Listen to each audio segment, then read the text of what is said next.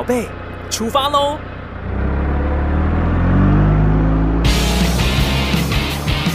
亲子加油站，帮您加满教养正能量。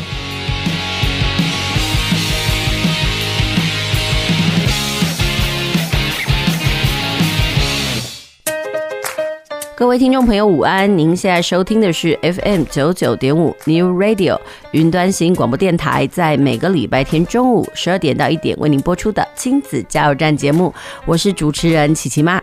这个时间呢、啊，终于进入这个三月份了。不知道上个礼拜的二二八连假，你们全家有到哪里旅游呢？在这次的连假当中啊，琪琪妈一家人呢是选择了台南一间呢非常适合小男孩的休闲饭店哦，我们全家前往度假。呃，我当初为什么会选择这一家的饭店呢？其实就是这里面的设施啊，非常适合我家两位好动的小男孩。这个呃饭店里面呢，不仅有这个密室逃脱啦，呃游泳池啊，还有攀岩呐、其实可以让我们家小男孩的精力哦无限去发挥。所以呢，他们玩得非常的开心哦。我觉得这样子其实也是非常不错的。那今天我们的节目呢，呃，要进行什么单元呢？我们今天进行的节目呢，叫做“工作大未来”，主要来聊。聊一聊什么样子的工作内容呢？先让琪琪妈卖个关子，我们先休息一下，听首歌，等一下再回来。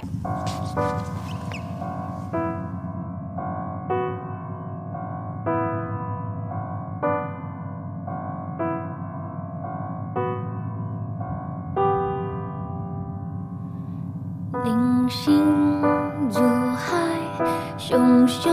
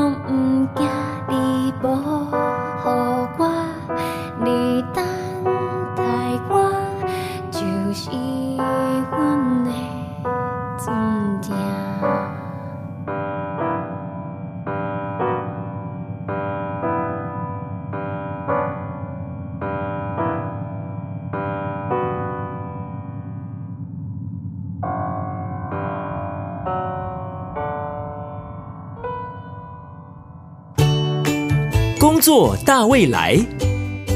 阿爸阿母恭候你哉！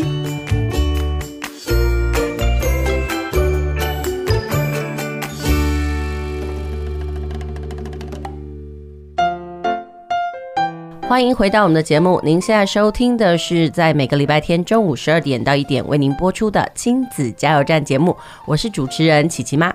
今天呢，我们的节目要进行的是工作大未来的单元呢。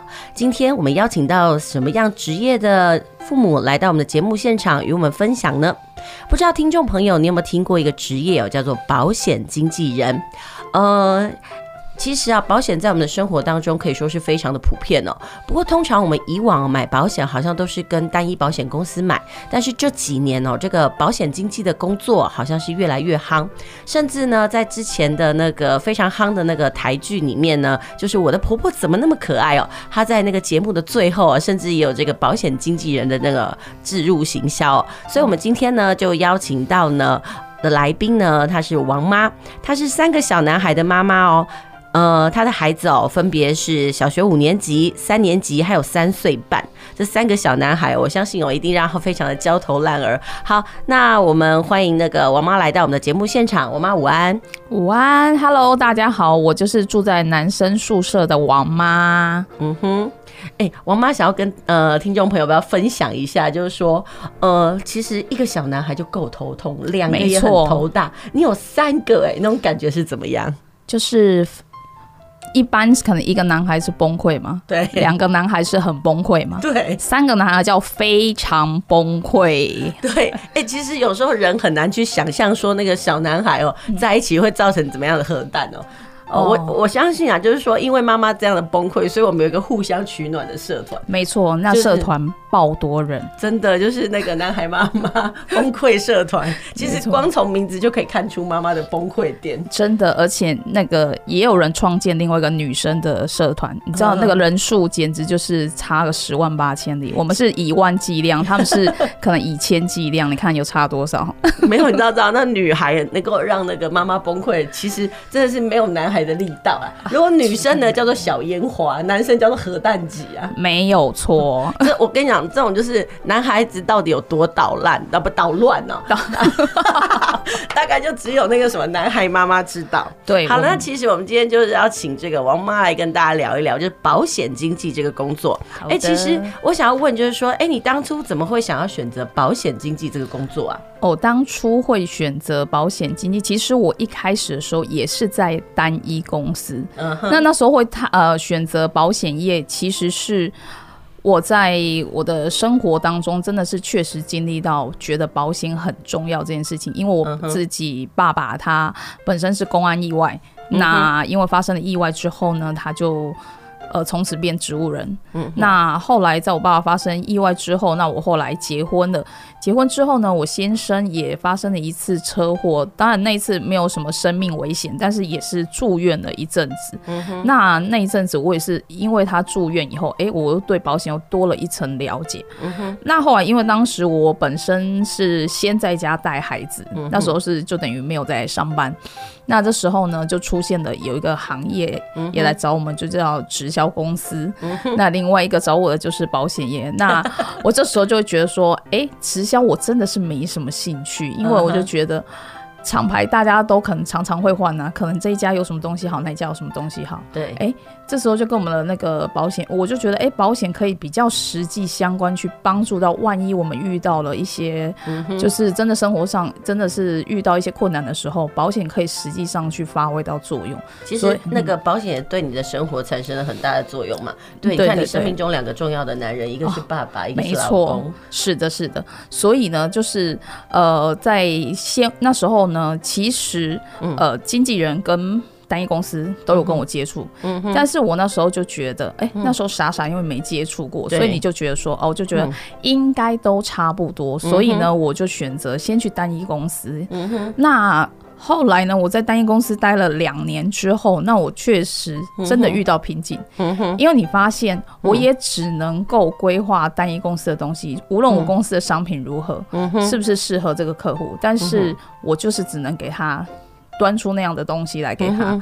可是那后来呢，我们当我们多了解了外面的商品之后呢，哎，我就发现，哎，其实。针对客户不同的呃需求需求，其实是我们是可以做到更多的事情，可以帮助客户的。所以后来呢，我在单一公司两年之后呢，我就转战到保险经纪人这样。对。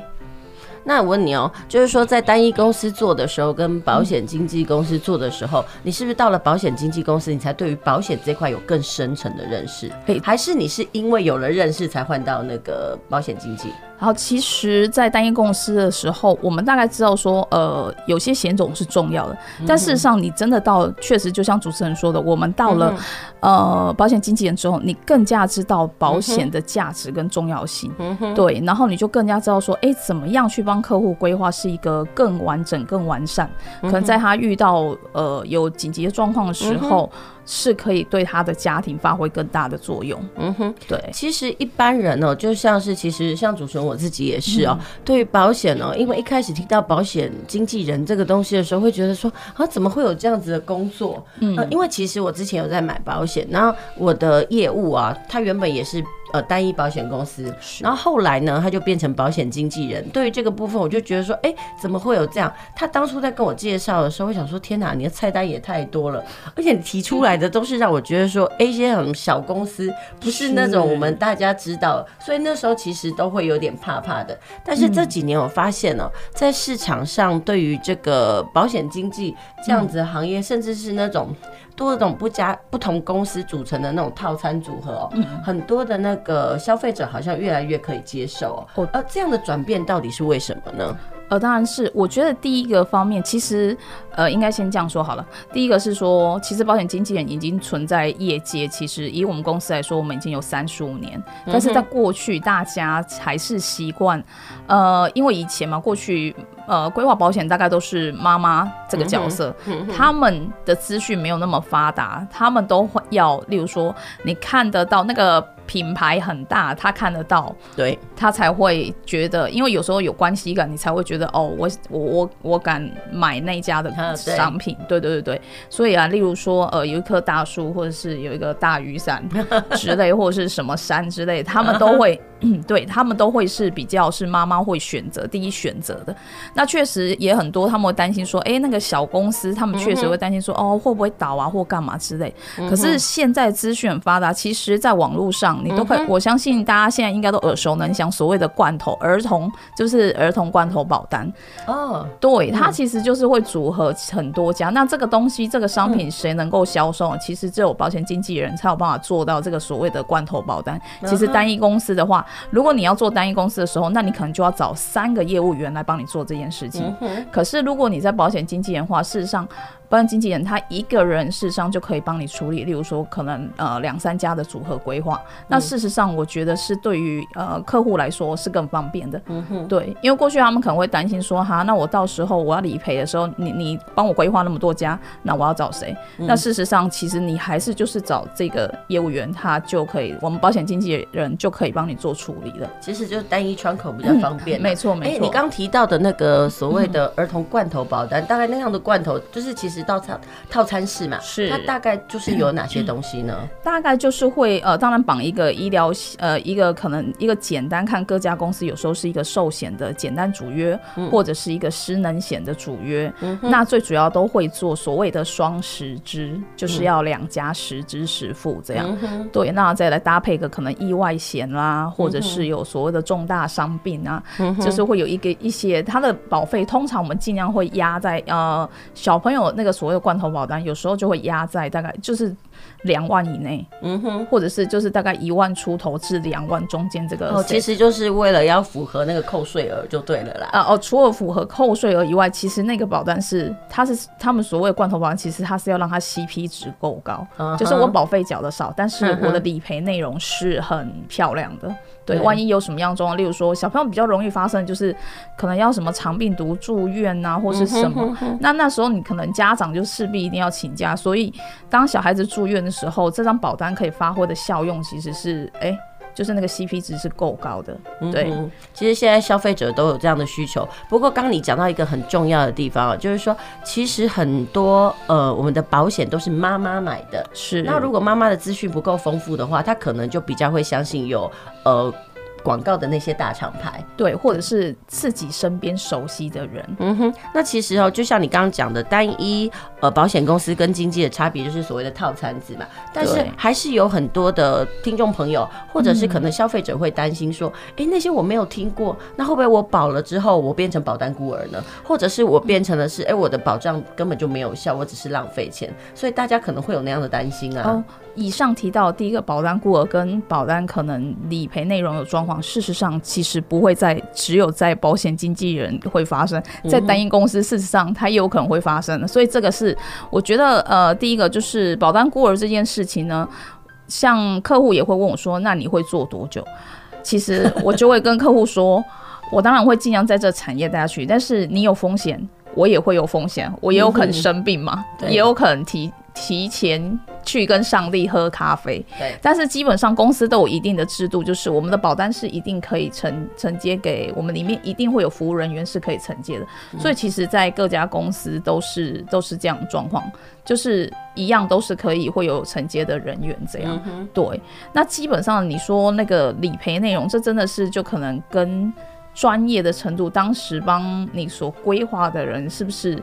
有帮你确实做到，哎、欸，你的风险需求是哪些？嗯、对对对。那其实他也会担心啊，小间的会不会倒了？他怎么办？可能大家没有听过那个名字，反而会很担心这种事嘛。对他们确实会担心，没有错。但是因为呢，过去可能有几家公司倒过，所以现在目前目前这个阶段，金管会呢，它其实是不停的在控管这个各家保险公司，它必须有多少的预备金。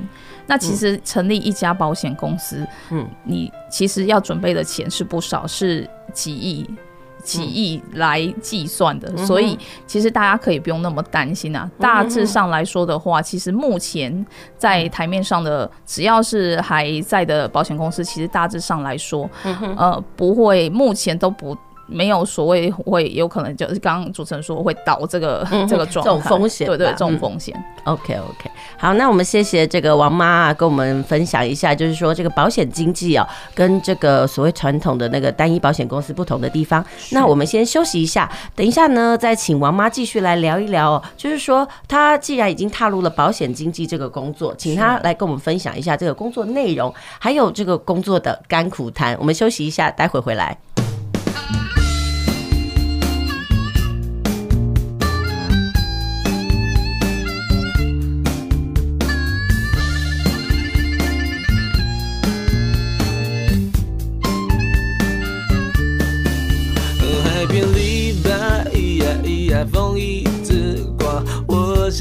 想怎样帮你过滤和风沙。墙上的时差滴答滴答还在牵挂，我们都别爱他的长发。Gary，你这回家，切恰切恰等来滚家，亲像伊亚了，好比春花惊寒，吃一张被纸，湿沙湿沙写上的名，你讲伊的代志，让阮听。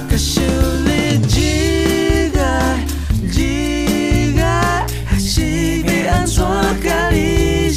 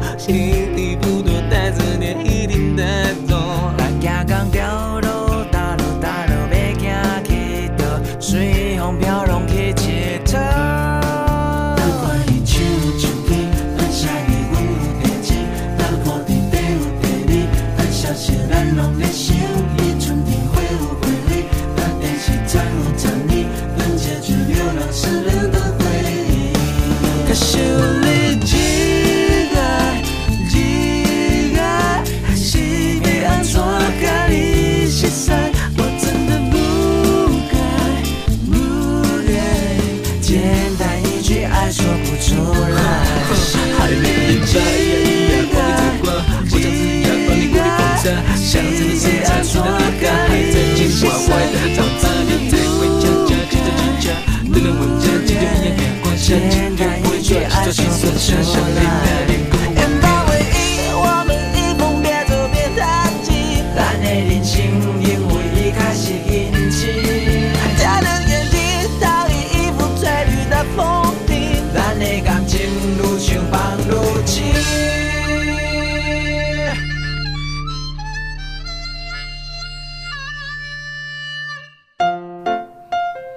续回到我们的节目哦，您现在收听的是 FM 九九点五 New Radio 云端新广播电台，在每个礼拜天中午十二点到一点为您播出的亲子加油站节目，我是主持人琪琪妈。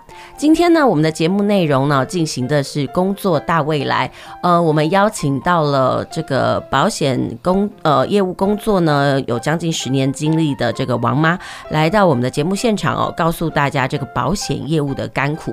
刚在上一段的节目当中呢，她跟我们聊到，就是说她当初呢是为何会投入这个保险业这个行业哦，然后同时呢，他也跟我们大家讲一下所谓的单一保险的呃公司的这个业务工作跟这个保险经纪业的那个差别。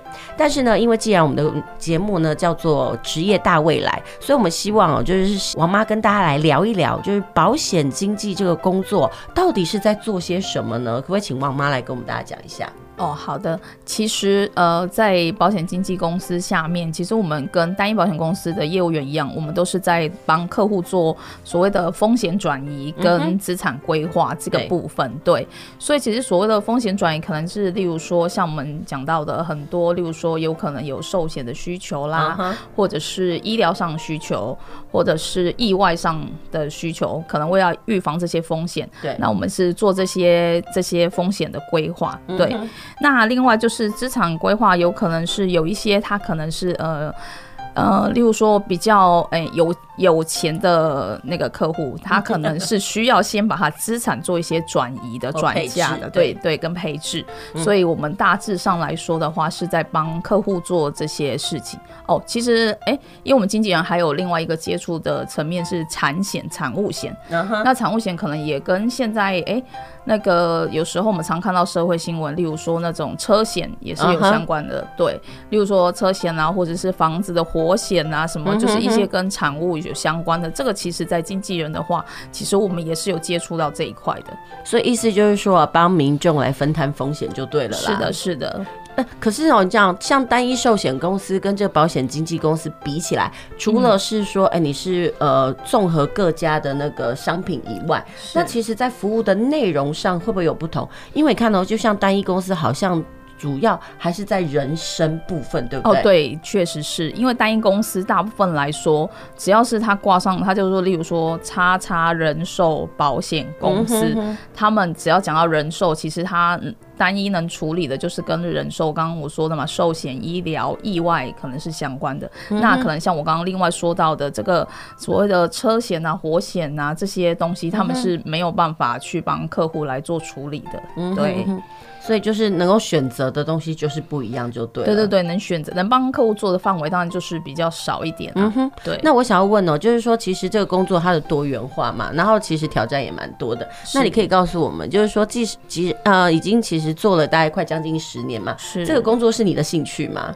你要说是我的兴趣吗？我觉得可能某种使命啊。啊哈，对对对对，是怎样的使命感？因为真的是就是，就像我刚刚节目开始所说的，就是其实是我家人遇到了这样的状况。嗯，那其实我们可以，大家可以细想一下，回想一下，就是当我们有什么，例如说我们呃，有的人住院了啊，或者是旁边家人，或者是发生车祸，你第一件事情你会问他什么？哎、欸，你有没有买保险？对，这是大家很常问。但是对，嗯，没错，就是我们常常，所以其实保险在我们生活当中其实是常常常在。发生的，嗯、那所以我会觉得，哎、欸，这个东西确实是蛮重要的，嗯、所以我就觉得，哎、欸，有一个好的保险规划，事实上对一个人来说是很重要的一件事情。嗯、所以你说是不是我兴趣嘛？其实进去之后，我是觉得，嗯。嗯其实也还 OK，但是真的就是一个蛮大的使命感这样。嗯、哼对对对对。其实呃，有人说台湾人哦的保险概念没有很健全，关于这部分你有什么样的看法？哎，你说台湾人的保险概念很健全，这个确实说对一半。但事实上，其实以台湾人来说，嗯、一个人平均会有呃，好像呃，应该是两两张半的保单，就是其实几乎每一个人都有保险。对。但是呢，你保的内容是什么，那就是重点了。很多人喜欢的叫做，当然在我们的专业来说，那个东西不叫储蓄险啊。但是，但是很多人很爱说哦，我们呃对，因为那个这个主管机关的问题啊，那个东西呢，基本上其实是就是所谓的寿险啊。对，但是每个人有的人就说，哎，我喜欢存钱在对，在这个里面。其实有很多人他是对存钱有兴趣，对，可是对于他自己的风险规划是。没有那么大的想要做这个区块，因为其实大部分有有一些人的概念就是觉得说，嗯，应该不会是我啦，我应该没有那么衰吧？对，很多人都会觉得不会是我这么倒霉。但是就像你讲，你人生遇到的很多时候意外不是我能够遇到的啊。没错，就是那个意外真的不是我们遇到。就像有的人最近常常发生，我不知道你们有没有看新闻，常常发生的是，哎。他可能平常都有在健身，他都在骑脚踏车，嗯、可是他却在可能，例如说，在他运动的过程当中，他可能发生了中风。或者是哎、欸，突然间就猝死了。嗯哼，哎、欸，这个这个东西绝对不是我们所能够，我我相信一般大大部分人都不能够，就是能够去想到的。对，但是却哎，却、欸、发生在在我们周遭的身上。嗯、对、嗯，所以其实我觉得，就是在这个风险概念，其实最重要就是，呃。我们常常会教育客户，就是两个概念。第一个就是所谓的保大不保不保小。嗯哼，对。那什么叫做保大不保小呢？大的部分就是我们所谓所说的大风险。嗯哼，对。然后就是还有一个是所谓家里面的大人。嗯哼，就是说我们是一个一个 family 的一个家庭嘛。嗯，大人的保障绝对应该要比小朋友的保障还要充足。可是我发现哦，很让很多家长都是在怀了孕或生了小孩之后。他们会很关注小孩的保险，但是对于自己的反而没有那么的在乎，对不对？真的，但是其实我们要反向过来思考，到底谁才是赚钱的人？嗯、当呃小朋友可能发生什么状况时候，例如说有父母双方的话，其实还是有人可以持续赚钱来做这个，还还是能够供养这个家庭嘛。但是万一今天是其中一个经济支柱倒了，嗯，哇塞，瞬间小孩。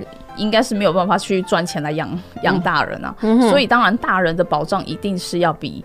一定是要比小朋友还要更完善、更完整，嗯，所以这个也是一个我们常在教育客户的概念，就是小朋友的部分其实我们做足够就可以了，嗯，但是大人的部分真的是要做一个比较完整的规划，以防万一我们发生任何事情的时候，到底孩子将来该怎么办？嗯，对。对，其实就是这就是我们的保险的迷思，觉得说，哎，小孩年纪小，那那保费便宜，那我就趁他小帮他保好嘛。没错，然后想说啊，大人这年纪大了，保费很贵，我真的。觉得很多人在保险的时候，哈，我们都知道要保为为那个我的未来的风险呢，然后做一份规划。但是呢，我们有的时候的取决点都在于金钱，我的额度在哪里？确实是，就是客户常常会卡在金额这个部分。但是我觉得大家要先思考一件事，其实应该反应过来思考，万一发生了这个状况的时候。我有没有足够的金？呃，我我身边有没有足够的金钱，或是可以来 cover 这个部分？嗯哼。例如说，呃，家里一个经济支柱，他本来一个月赚五万块，嗯哼，万一他倒下去了，嗯哼，可能从此之后他没有办法再拿五万块回来，嗯。而且可能还是持续很长一段时间，比如说哦，假设可能很持续很长十十年，他都没有办法再拿钱回来。嗯哼，大家有想过这个五万要从哪边？不仅这个五万没有来源，然后甚至还要把钱支付，那其实对于一个家庭来讲，那真的是经济上很大的错，没错，那真的是一个经济上非常大的，就是真的是不堪负荷啊。但是很多人就是没有办法去思考到这个点。总是会考量说，嗯，那这个这个，反正保费要自己删一点，这里删一点。但是重点，其实我们还是要想到事情发生后。这个保障到底能不能？它足不足啦？这是你们的考量点。对对对，我们是考量这个足不足。那如果说规划出来之后，哎，金额上可能稍微就觉得说，哦，有一些可能超过我们的预算，嗯哼，那我们可能再来做删减，嗯哼，尽量我们帮客户规划的时候，还是尽量以一个比较完善的一个、嗯、一个，万一遇到状况时候，可以去 cover 到他整个家庭的风险。我们都是以这样的出发点，嗯、对。嗯好，那我们谢谢这个王妈跟我们大家讲一下，就是保险经纪人呢，他的工作内容是什么？还有就是说，他觉得说，在这个保险业务工作上，他主要他觉得他应该要肩负的使命。好，那我们先休息一下呢，等一下再回来，然后我们来听听那个王妈来跟我们大家讲一下，就是说，呃，在很多人其实对于保险工作都还是存有一些误解嘛。是。那我们下一阶段的那个节目呢，就请王妈来跟大家讲一下，就是说针对大家对于保险工作的迷思，呃，到底是什么呢？还有就是他自己亲身经历过之后呢，他的感受是什么？我们待会回来。好。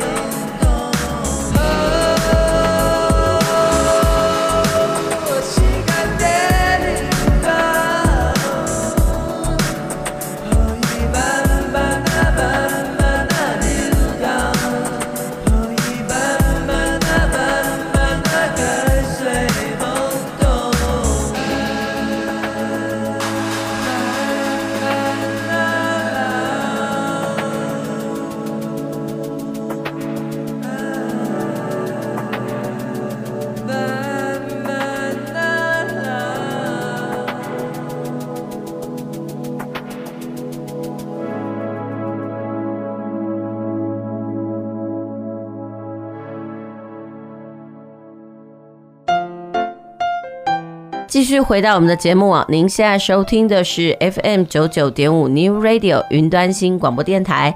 现在呢，我们的节目呢，您也可以到网络上收听哦。只要上网搜寻 New Radio 的 TW，你就可以到我们的呃云端新广播电台的网站上面呢，呃，收听我们线上即时播出的节目内容哦。那另外，如果你想要听我们呃过往啊亲子加油站的节目呢，也可以在我们的网站上搜寻 pocket 然后过往的节目呢，了解一下我们大概呃播出了什么内容，您都可以收听一下哦。好，那继续回到我们的节目，我们继续来跟这个王妈聊一聊所谓的这个保险经纪的工作。其实说到保险业哦，很多人哦，其实都会有一种误解，觉得说他们就是为了要拉哦这业绩啊，然后对着那对拉保险，因为其实拉保险这三个字其实有种还蛮负面，还有蛮低呃那个什么 贬低的意味哦。对贬低的感觉，对对对，所以很多人都对这个工作有误解，觉得他就是呃为了销售而销售，是就是要让你把你的钱从口袋里掏出来，没错，对，所以呢，我们可不可以请王妈来跟大家聊一聊，就是说呃这个保险工作啊，就是很多人都对他有这样的感受，但是你毕竟也在这里面滚了快十年嘛，嗯、跟大家讲一下，就是说你个人的观察跟看法是什么？嗯，其实应该这样说，其实，在单一公司的时候，你确实有时候会觉得你真的是单纯的在销售商品，嗯哼，所以常常会让客户可能会觉得说，哎，好像只是，例如说，现在公司推出新商品，我们就去跟客户说，哦，最近我们出了一个什么新的东西，然后，哎。要不要就是来参考一下？嗯，但事实上可能我们都没有做在真正客户需要的点上面。嗯，如果这个是真的做在客户需要的点上面的话，事实上客我相信客户是不会对我们有这种观感的。嗯，那所以其实重点还是摆在，我觉得在保险呃在做保险这个行业，就是你的专业上，你所做的东西到底是不是符合这个客户的需求？那这个客户如果真的是你所规划的内容是符合他的需求的时候，我相信对客户来说的话，他就不会有这种觉得这种错误的那种。那个理解这样，嗯哼，对，其实就像你讲的，就是说做什么行业其实都要有专业性。那但是很多人其实就是带着非专业的态度去面对他的工作，所以就可能会变成是就是一颗老鼠屎坏了一锅粥这样子。确实是这样，没有错。呃，过去可能很多呃，我相信就是过去可能很多那个寿险业其实哎，过去是不需要考执照的。嗯哼，对对对，那些妈妈们，那我听过比较夸张，就是他可能他招揽业务的方式可能。是去帮客户交水电费啦，去做打扫啦，或什么之类，其实完全不是在他的专业上。那因为像现在来说的话，事实上，呃，保险你需要还要考证照，对，然后你还要在对于你的保险商品，事实上你要对条款啊去做很多的理解，所以其实已经不再像是过去一样，就是好像看似很简单，好像只要去跟客户这个叫拉迪赛嘛，对，去这样啊。啊，就是嘘寒问暖一下，然后客户就会跟你买单。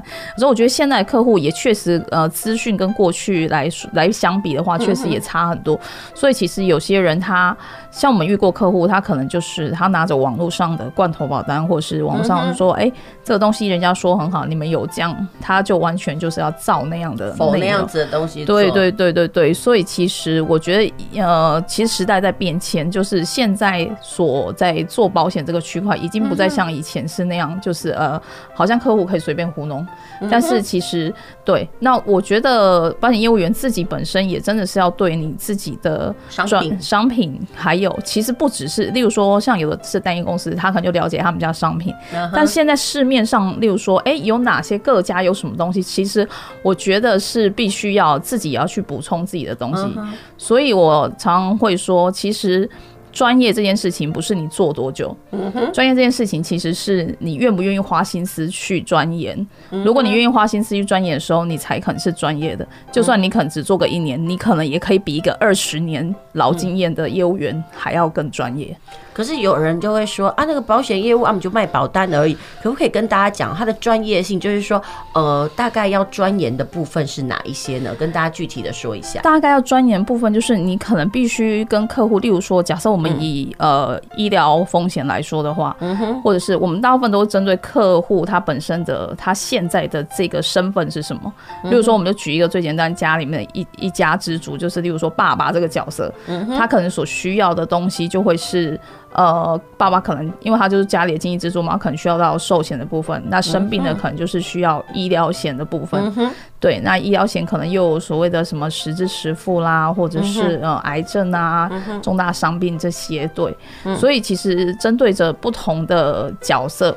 其实所要规划的内容其实是会有差别的。那其实我们知道，政府机关常常也会针对一些那个寿险业务啦，或者是保险业务提出一些不同的那个政策的修改。那这个部分你们也必须要常常去更新，对不对？哦，确实是。所以我说，待在保险业其实是一个资讯不停在 update 一个、嗯、一个行业。就是如果你不是一个想要不停的学习跟把资讯 update 的人，嗯、其实你待在这个行业真的很容易。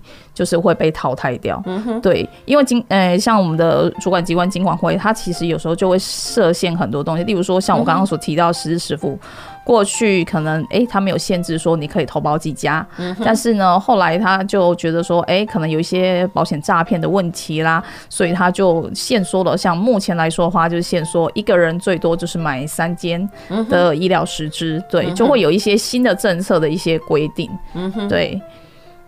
所以这个东西就是说啊，保险业务员自己必须要比他的消费者更了解这样子的趋势才行，不然我我就像你讲的，说会被淘汰的那种状态，就是说，哎，可能他遇到一个比较会收集资讯的那个消费者，是他就会被问到，人家觉得说没错怎么问你，你什么都不知道，我还比你更清楚。真的，真的，确实也有这种客户啦，就是他真的资讯非常的充足，嗯、但其实当然这种客户确实不多啦。嗯，对，但是还是会有这种客户。但是我觉得以我来呃来说的话，我就会觉得你当然要比你的客户啊还要更加了解保险商品的趋势。嗯哼，你才有办法。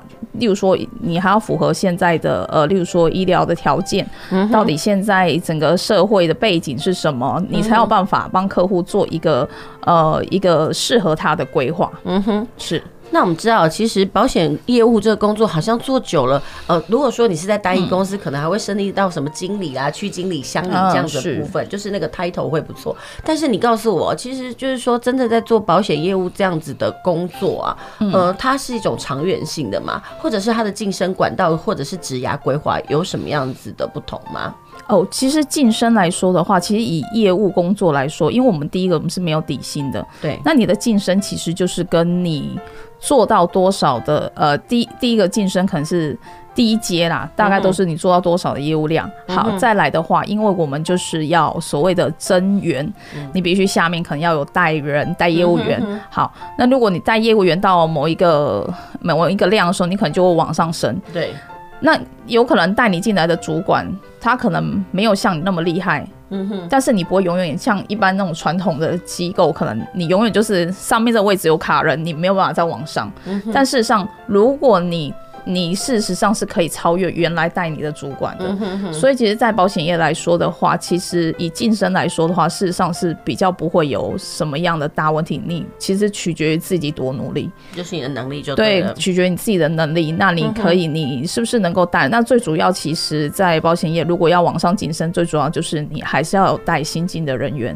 对对对，这个才是比较大的一个晋升可以往上晋升的方式。难怪就说这个东西有点跟。直销有点像，只是说他推的产品不一样了。对对对，一个是推风那个分散风险的概念，对对对对对对。好，那你可以跟我们大家讲，就是说很多人觉得说，哎，保险这个工作有人就可以做得很好，那有人做起来呢，其实就好像没有什么出色的感觉。那你跟我讲，到底是人格特质的问题呢，还是他的努力度不够？呃，可能人格特质多少也是会有一点，就是，嗯、但是我觉得努力这件事情跟勤劳这件事情，可能是真的是一定要的。嗯、大部分我们看到的 top sales，就是我觉得他们在，呃。跟客户约访这件事情，他们跟客户面对面这件事情，他们是很规律的、很自律的。比如说，我一天要三访，我要去见几位客户。其实有一个，哎，我记得应该是有一个研究，他大概说，这个客户大概见你，就算他刚开始不跟你买，你大概跟他重复见六次面之后，六次，对，你愿意跟他重复见六次之后，他跟你购买几率就会很高。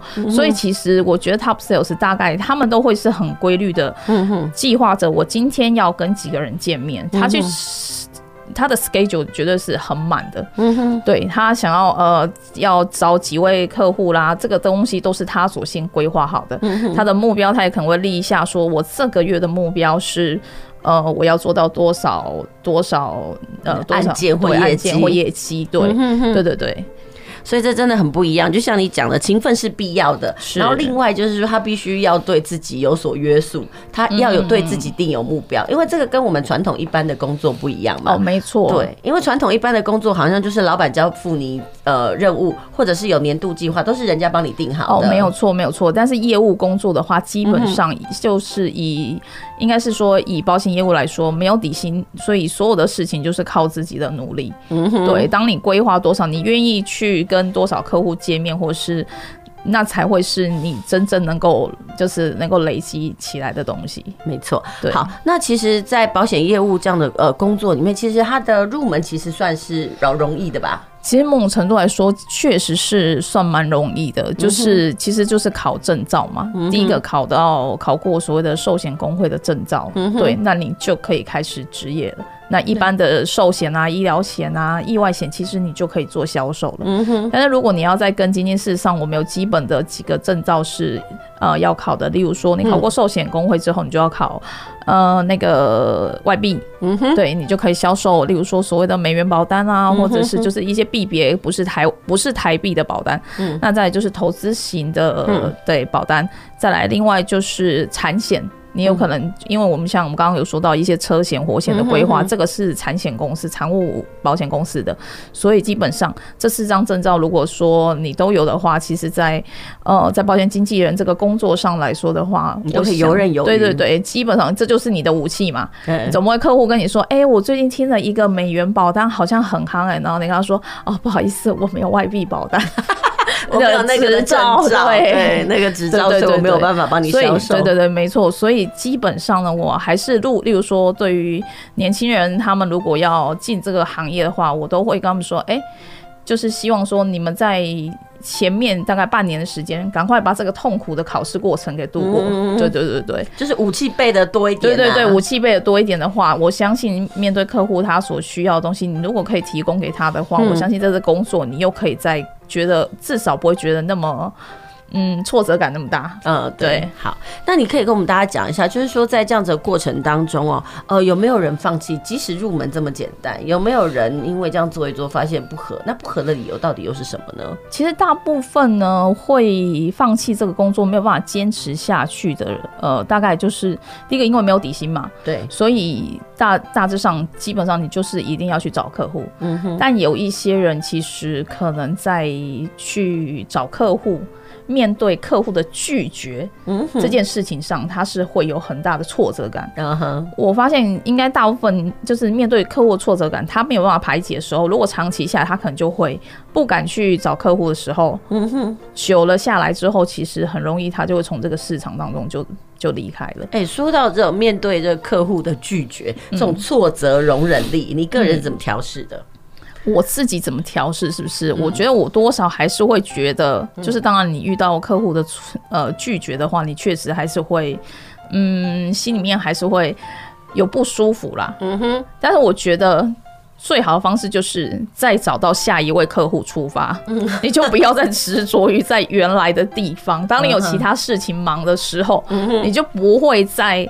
原来那个点就是一直一直卡住，所以他其实就是常常要面对呢人家的拒绝，挫折容忍力要高一点。对，挫折容忍力要高。所以你看，我们总和一下，如果真的要做保险业务这样子的工作，第一个你要够勤奋，是要矫情，然后不是是矫情快，对，矫对矫情快。然后接下来呢，你要有自律性，要自己为自己安排那个职务，就是你的自发性要很够，没错。然后接下来你的挫折容忍力要很好。哎，其实我觉得，如果说啊，其实不管是是不是保险业务这个工作，嗯、如果你在其他的那个工作上，你有这三个，我我我发现呐、啊，你有这三个特质，嗯、你应该每个行业你都可以做得很好。确、啊、实，我也是这么觉得。我从来不觉得像。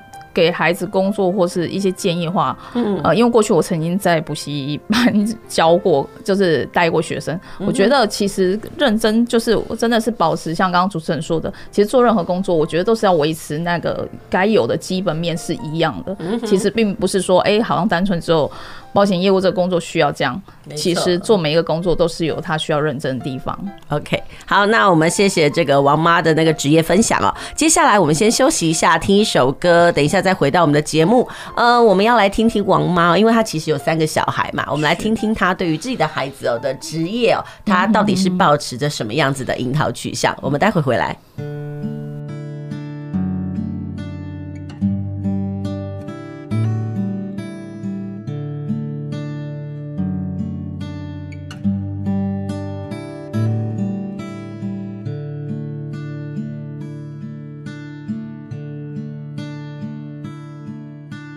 只是大大的世界中，小小一个岛屿，伫你怀中大汉的阮，毋捌放袂记，阮要用全部的气力，唱出对你的亲情，歌声中不只是真心的呵护，嘛有感谢甲依恋，疼痛甲忧烦。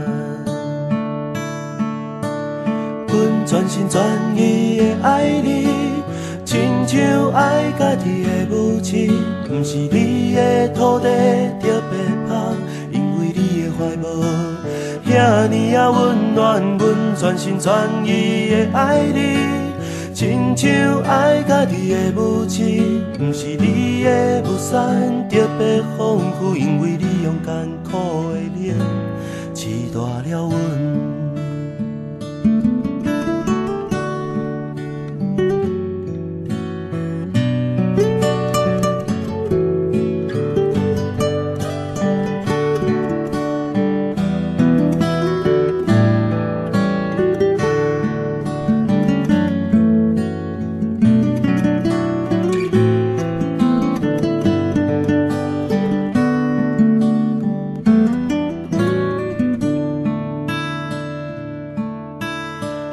全心全意的爱你，亲像爱家己的母亲。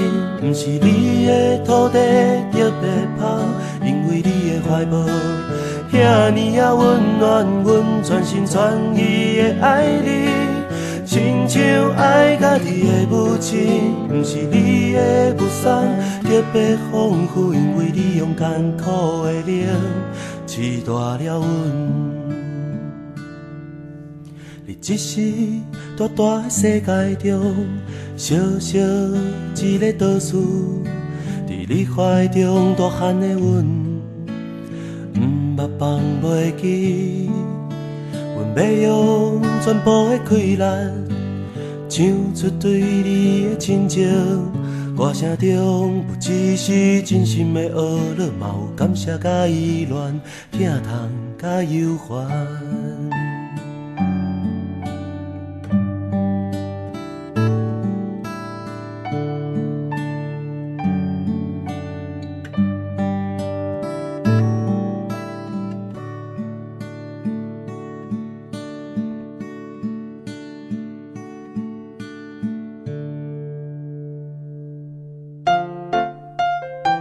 续回到我们的节目啊，您现在收听的是在每个礼拜天中午十二点到一点为您播出的亲子加油站节目。希望我们这一小时的节目啊，听众朋友你会喜欢哦。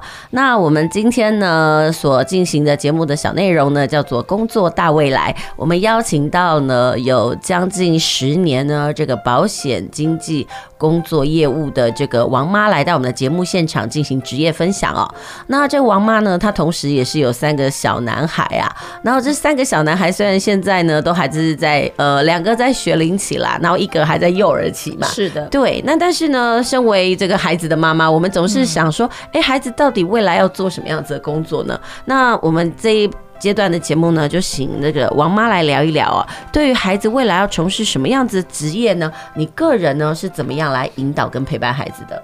呃，未来孩子要做什么职业？目前其实我没有给他们一个所谓的什么限制。Uh huh. 我觉得，呃，其实大部分就是让他还是去摸索探索，他到底对什么东西有兴趣。Uh. 那像我觉得我的孩子老大、老二。老三就先不用讲，因为他只有三岁，所以我也不知道他对什么可能比较有兴趣。对，那老大的话呢，他的兴趣就会比较目前看不大出来有哪一个好像特别特别，他是呃喜欢的。喜欢的。嗯，但是我们家老二就他就很明显，他对于一些所谓的昆虫啊，那些东西，他就是或者是。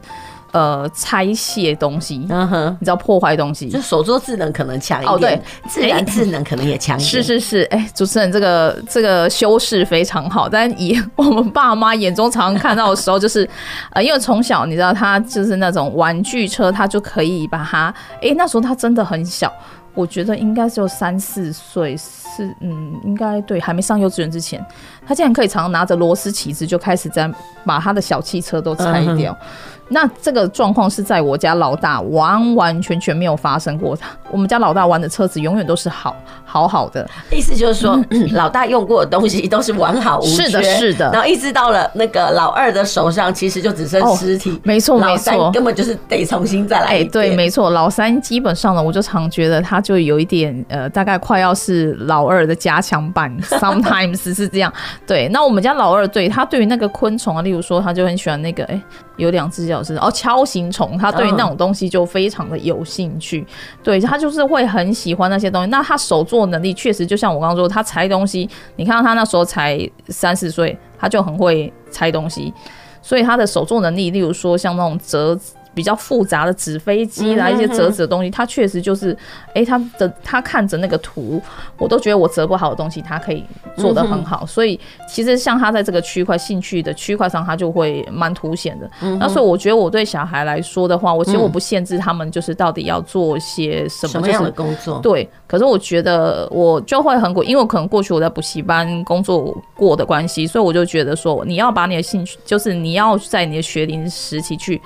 多去接触不一样的东西，你才会知道说，哎、欸，你可能对什么事情是有兴趣，将来你可能才比较有可能说，哎、欸，到底要往哪一个部分发展？因为有太多孩子，他可能就是他就是读书读书读书，但是事实上他的兴趣在哪，他其实也不知道。对，但是我觉得人都要趁年轻的时候多尝试，因为对年轻就是你的本钱，真的。对，所以如果你就是年轻的时候，像有的哎、欸、大学毕业，他可能也还不知道他想做什么，但我就会觉得说，没关系，那你就是还是一样多。尝试，嗯，去试看看不同的行业，嗯哼，哪个行业可能是你比较觉得，哎、欸，你想要做的这样，嗯哼，对，我真的觉得啦，兴趣是可以让人家去度过那个工作的苦痛。哦，是的，所以那其实就我们父母的立场，就是呃，去发掘孩子的天赋，或者是去了解他的天赋点，嗯、然后引导他能够到哪里去，其实就是多观察就对对对对，就是多观察他在做的事情，这样、嗯哼哼。好，那我们谢谢王妈今天来到我们的节目现场哦，与我们分享。这个保险经纪工作的甘苦谈，以及这个工作内容哦。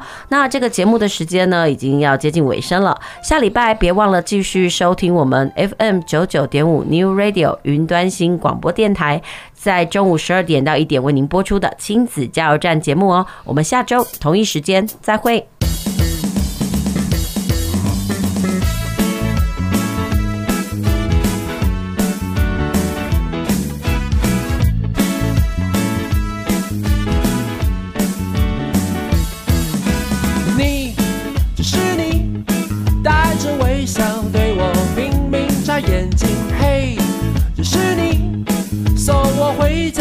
管刮风或下雨，陪我去看电影，带我去吃好吃的东西。但是爱情不止这样而已。你知道，鲜花没有几天就掉落，Party 都有结束的时候。难道你真的从来都没想过，用你最擅长的方式对我说，写一首情歌给我？温和留在心中，这么久，你怎么都不懂？哦哦哦